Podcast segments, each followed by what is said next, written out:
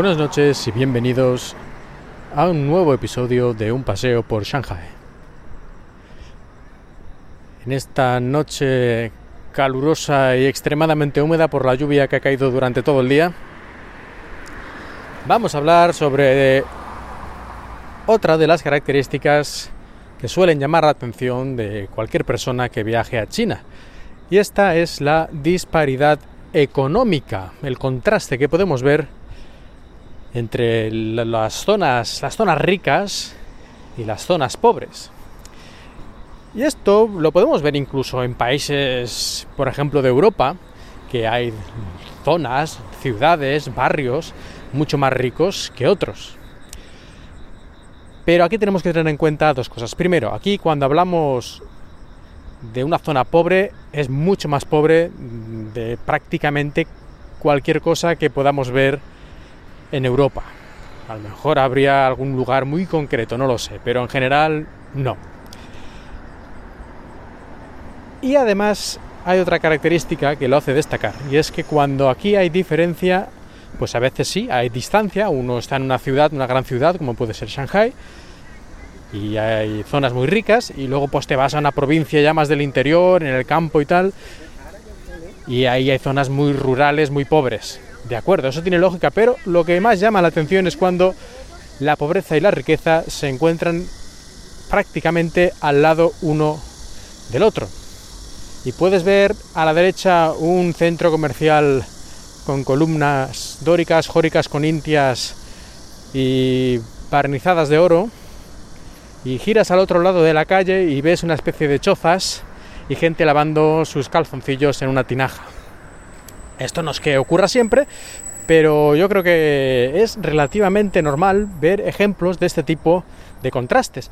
O ves un, no sé, un coche extremadamente caro, un Tesla Model S, por ejemplo, y al lado en la misma carretera ves que hay un hombre que va con una especie de carricoche eléctrico que se ha montado el mismo con cuatro latas y arrastrando allí una montaña de botellas para reciclar y que le den unos cuantos yuanes por ellas. Como decía, en todos los países, incluso en los países más ricos, siempre hay diferencias económicas y hay contrastes, pero aquí me da la impresión que es bastante más de lo que estamos acostumbrados en los países occidentales, como puede ser España. Seguramente esto no ocurre solo aquí, obviamente. Pero bueno, estamos hablando de China y es una de las cosas que yo creo suelen llamar más la atención las personas que viajan a un país de este tipo por primera vez. Otro ejemplo, mi casa. En mi casa, en mi edificio, en mi edificio eh, hay, pues a ver, 18 apartamentos. Y en estos 18 apartamentos, que son, bueno, este edificio tendrá unos 20 años, es digamos de construcción para lo que es el país antiguo, algún día hablaremos del mercado inmobiliario y la construcción aquí en China, porque eso también tiene mucha tela que cortar.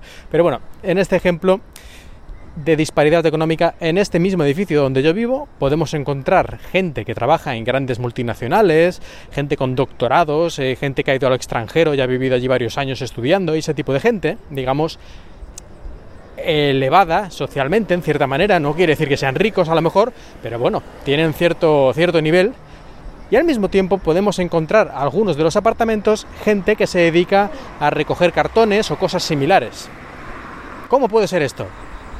Pues la gente que tiene este tipo de empleos, de recoger cartones o empleos, digamos, de bajo poder económico, seguramente, no lo sé, pero es lo más probable, son gente que recibieron este, este apartamento cuando se, cuando se creó, cuando se construyó hace 20 años, probablemente gratis. En ese momento yo creo que todavía el gobierno, digamos, daba apartamentos a la gente. Es lo que tenía ser comunista en aquella época, para bien o para mal. Y supongo que a día de hoy continúan viviendo en el mismo sitio y continúan, pues si no ellos, a lo mejor sus hijos o familiares viviendo ahí. Y es lo que tienen. Entonces mm, se dedicaban a, también a tareas de este tipo y 20 años después siguen viviendo en el mismo lugar y haciendo a lo mejor tareas similares mientras que otros apartamentos se han ido vendiendo y los han ido comprando entre otros motivos, porque los precios han subido pues un 10.000% en los últimos 10 años, y es lógico, pues los han ido vendiendo y los han ido comprando pues gente necesariamente, por los precios que se manejaban, de mucho más poder adquisitivo y por lo tanto en la gran mayor parte de los casos de nivel de un estatus social digamos más alto. Así que sea por una cosa o por otra, al final tenemos aquí mezclados gentes de muy diverso poder adquisitivo, económico y cultural también. Que a mí no me parece mal del todo, porque si no, el efecto contrario, lo típico que está el barrio de los ricos, solo viven los ricos, el barrio de los pobres, solo viven los pobres. No sé yo si esto al final también trae muchísimos otros problemas, y en este caso no hay ningún problema. Y aquí esta gente se dedica a lo suyo, los otros se dedican a lo otro, y yo por lo menos de momento no he visto que haya ningún conflicto. A veces los que se dedican a recoger cartones, pues digamos que delante del edificio pueden hacer ahí una montaña de sus cosas para, pues, no sé, elegir los que valen y los que no valen, cosas así. Pero esto ya va más con la propia mentalidad china de la que ya hablé el otro día, o algunas en otras ocasiones, de utilizar espacio público para negocio privado y sin ningún problema. Así que esto yo creo que iría por otro lado. Pero aparte de eso, no hay, no hay ningún conflicto especial por vivir en el mismo edificio gente tan dispar.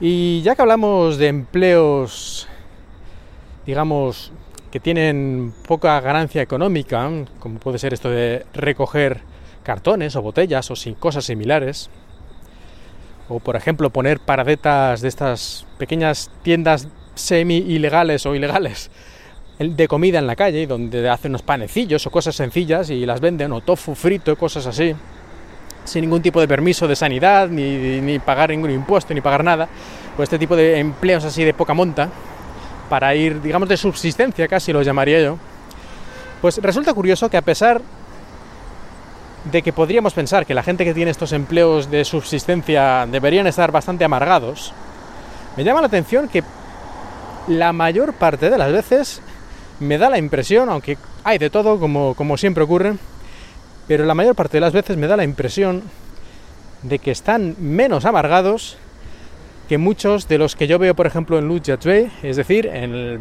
uno de los centros económicos de Shanghai.